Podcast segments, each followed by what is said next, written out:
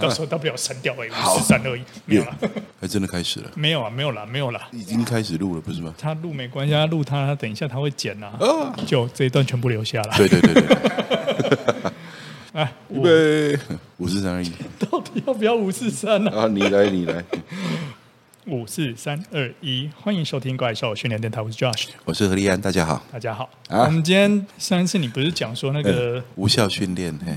对，然后一定要渐进式超负荷嘛。对对对对对。啊，所以那种睡觉睡八个小时到十，然后增加到十个不算。对。但我觉得那个蛮有效的，哎。对，它其实是相关的。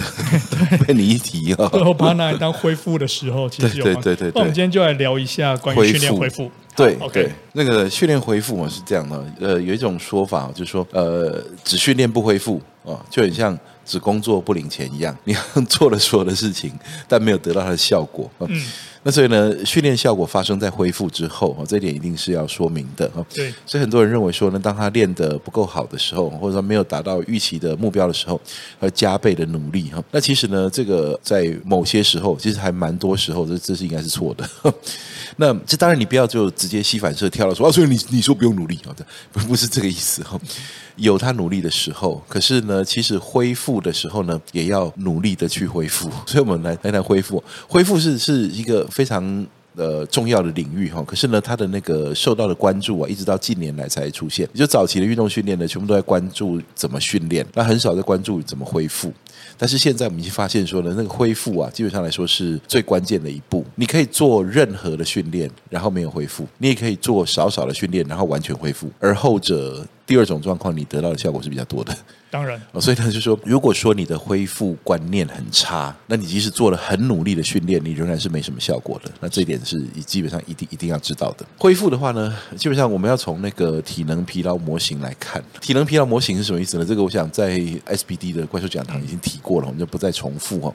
那我们呃，这个把几个关键字提一下，让后面可以讨论就好。就是说，每次训练的时候呢，其实呢，一个训练等于是对身体的一个刺激，这个刺激呢，在身上呢，同时产生了双重效果。第一个呢，是它引导了你向上适应；但另外一个呢，是它这个刺激本身呢，你为了得到它，你也得到了疲劳。所以等于是说，每次训练过后呢，我们不是只有得到训练效果而已，我们得到效果和疲劳。而所以呢，我们在训练过后，为什么要等待个呃一两天才能做下一次训练呢？目的就是要让那个疲劳消散。而在这一两天之内呢，哪怕你身体正在积极的向上适应，但是呢，你这一两天以内的肌力和体能，其实比训练之前还要稍微弱一些的。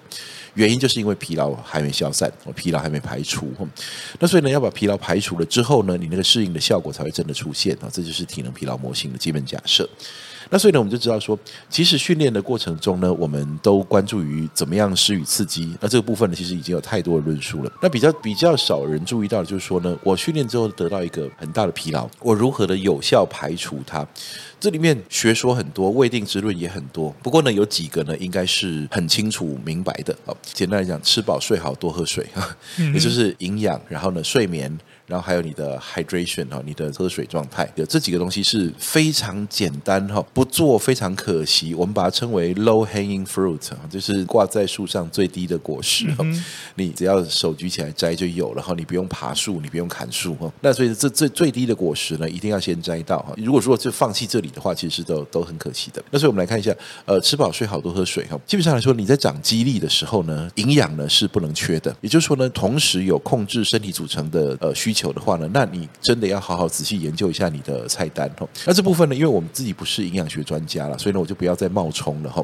我们也只不过就是有一些个人经验而已。那我们的经验就是说呢，基本上来说，呃，比较极度的哈，比较强烈的以减重为目的的菜单，通常跟想要增长肌力是不太相容的。也就是说呢，如果说你现在的热量赤字是相当明显的，那你身体呢，可能没有足够的资源去恢复你一次训练过后所产生的破坏。那在这里呢，就是说，如果说你真的是有控制体重和肌力增长肌力哈，这两个东西，如果你又完全不可能把它区分出来，因为某些原因哈，可能是比赛的时间压力啊，或者是说呢，你的减重的这个需求也很强，跟变壮是一样的啊，要不然的话，增肌减脂是分开来做，通常效是比较好。那你硬要同时做的话呢，特别在这里要特别注意，就是说你的节约掉的热量里面呢，啊，那个蛋白质是不能少掉的，所以你只能从别的地方去省啊。你的蛋白质量一定要是够大的。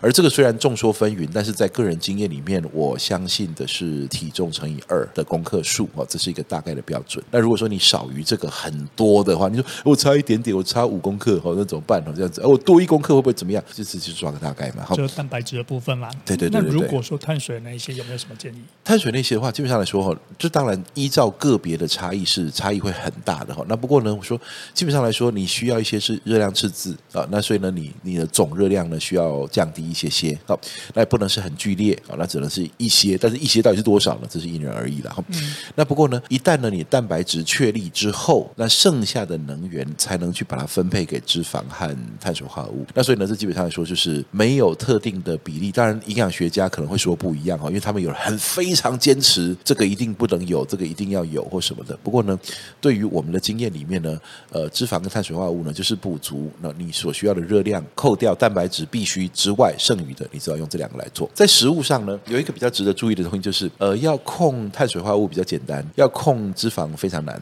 因为脂肪隐藏在很多东西里面，你除非呢，你就是成分完完全全精准呈现的那种食物，告诉你有多少脂肪在里面。你吃蛋白质还是你吃的是肉类，肉类里面含脂肪哦。那烹调过程可能有脂肪跑进去，呃，可能有脂肪一起被你吃进去。好，那所以很多东西呢都会有脂肪，脂肪要控制到低是非常不容易的。呃，碳水化合物要避开反而比较简单，它比较容易辨识。呃，当然还是有可能的，但比较少隐藏在蛋白质里面。你说你放了很多糖去熬煮的那种种。种蜜炼的酱汁，再配合你的肉类，那基本上你在吃糖没错。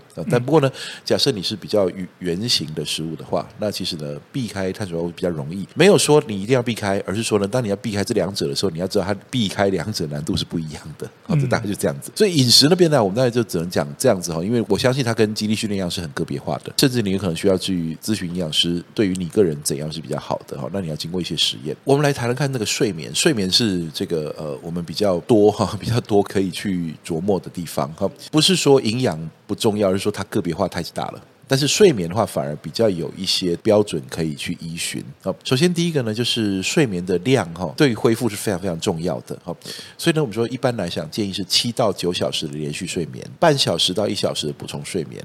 有些人可以补充到两小时，还没有副作用。什么叫副作用呢？就是你醒来之后会像没醒来一样，而可是那偏偏是白天。那所以呢，呃，白天睡太多哈，你那个会昏昏沉沉的哈。那所以白天才补充睡眠，大概半小时到一小时是最有效，也最不会有副作用。用的。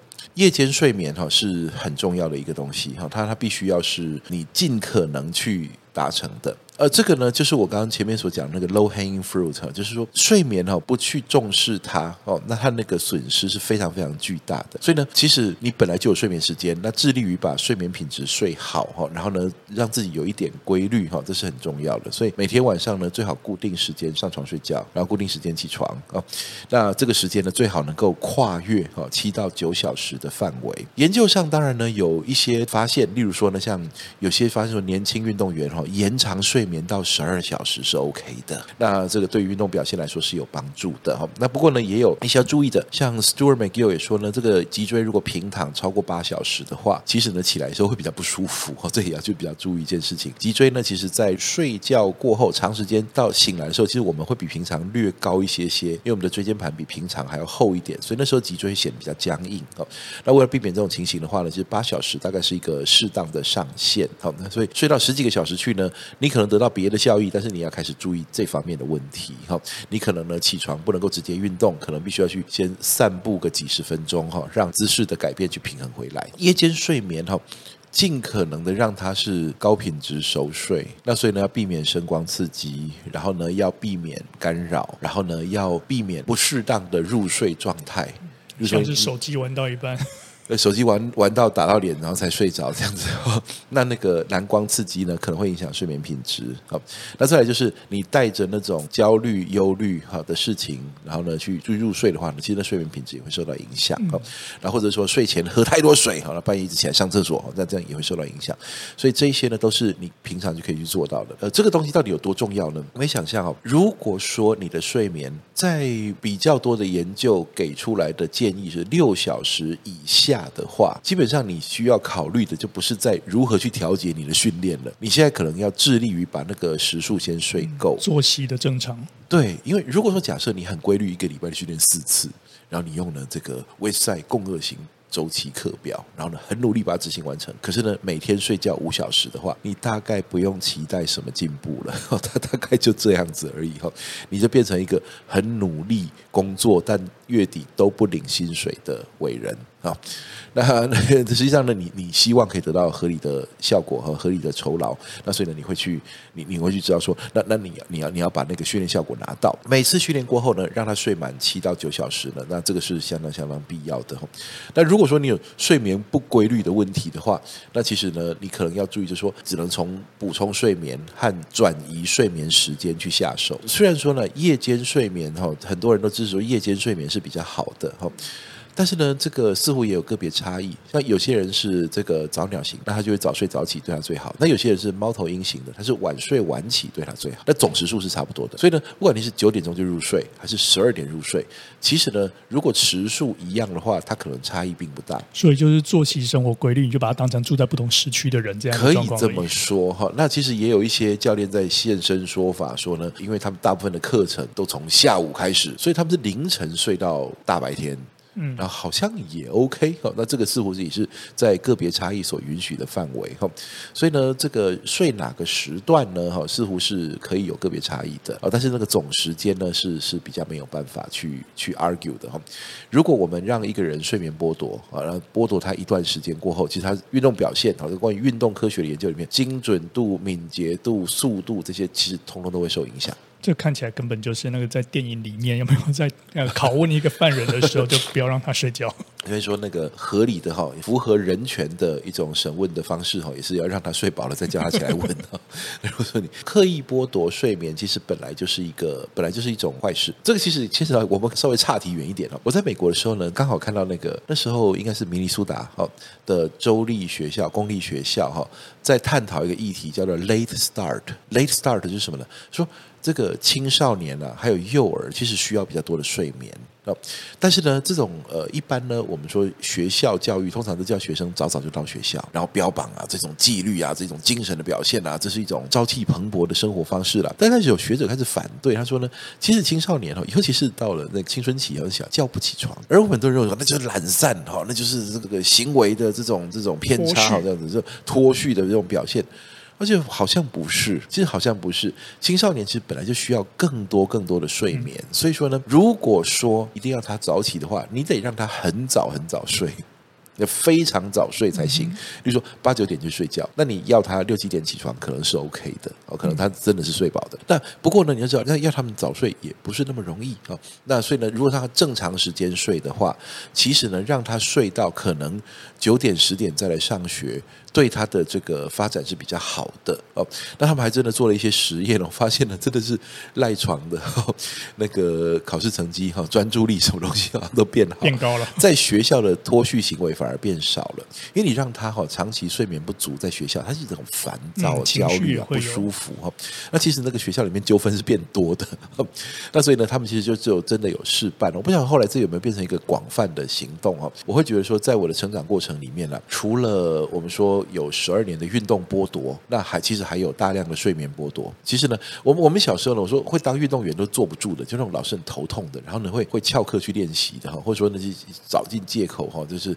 这离开课堂那种，才才有机会躲开那个十二年的运动剥夺，要不然大部分的人都被困在里面。而且有另外一个隐形的，就是其实像我不知道大部分的人怎么样哈，但不过呢，我们升学的这种填鸭教育长大的，嗯、当时的压力，其实呢，我从国中开始就十二点没办法上床睡觉。哇哦，啊，因为呢那时候就作业写不完嘛，读书嘛，要考试嘛，这样。到了高中的时候呢，甚至啊这个。有过在补习班补习哈，啊，这就是人生的惨痛经验哈。所以再让我读一次高中，我绝对不补习哈。那不过呢，当时就是相信，而且是很焦虑的哈，拼命的去报名补习班。那时候还要挤进去才有办法。对对对，那时候那个补习班，所以为什么那个补教业当时赚的 这样子天翻地覆呢？就因为呢，那个补习班是要排队要抢位置的，我才报了进去。嗯、那其实那个时候呢，其实补习班老师鼓励我们说啊，这个从高一开始啊，就练习熬夜，好，那就要练到两点。点哦，这样子呢，你每天呢比别人多出了哈这个两三个小时的努力啊，那将来到到考大学的时候呢，就一定更好这样子。而且现在回想起来，这是完完全错误的。嗯、基本上说，考试不是只有你往脑袋里面塞东西而已哈，你还要那个状态表现，你要思考能力。那那其实呢，这个睡眠剥夺都是都是去破坏这件事情的。嗯，所以睡眠呢，连读书这种东西都严重影响你了。那你觉得说，激励训练这种东西，怎么可能会跟睡眠剥夺可以相容？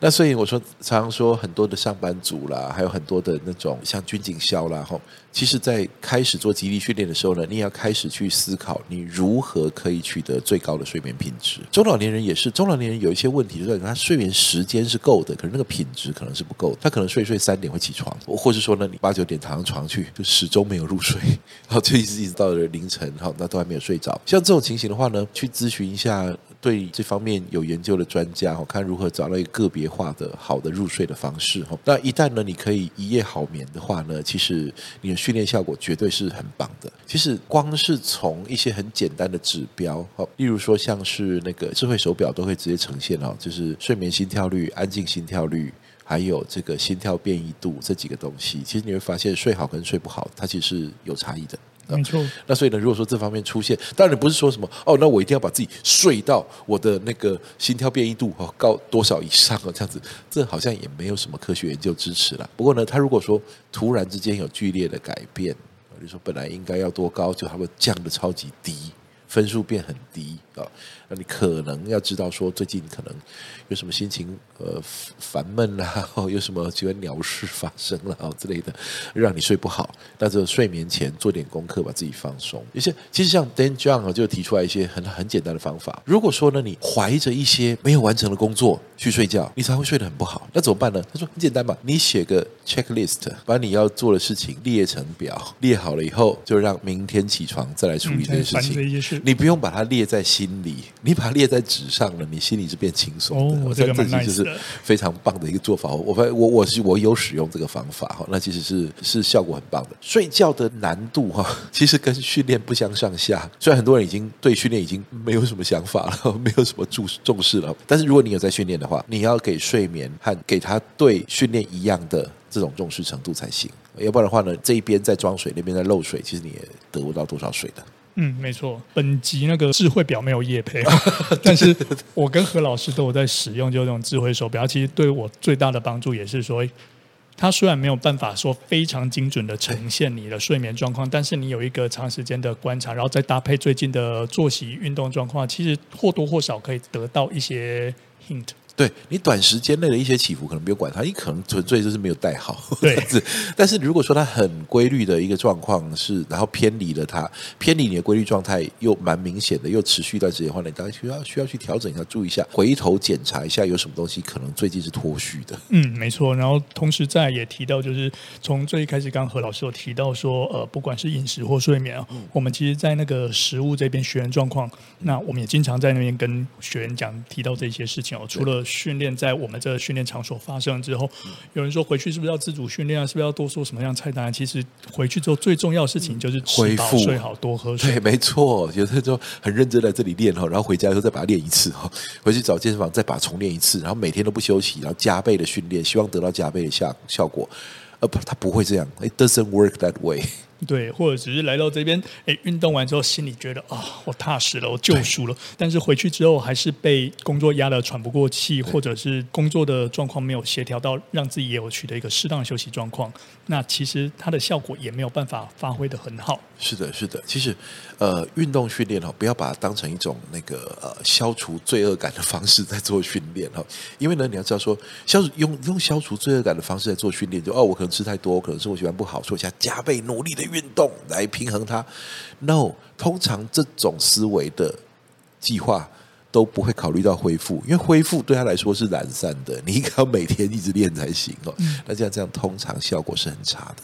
然后这边我也分享一下，就是我自己个人的经验。假设真的是忙到说，哎，不管是家庭还是工作，你有就是没有办法说，你有一些状况就没有办法，呃，每天可以很在很准确的时间进行休息或睡眠。你会知道你哪一天要训练嘛？训练前的那一个晚上务必要睡好，训练后的那个晚上也要睡好。睡好对，对我这两个晚上势必要把它睡好。所以当我一周三练的时候，我每天都要睡得很好。没错，其实是最好的，这最睡眠规律的好，的是最好的。等一下，那个蹲举架的保护杠不一样高，赶快结束节目吧，我要去把它调下来。嗯，好，那我们今天的怪兽训练电台就到这边结束。嗯嗯，我们下次再见喽，拜拜拜拜。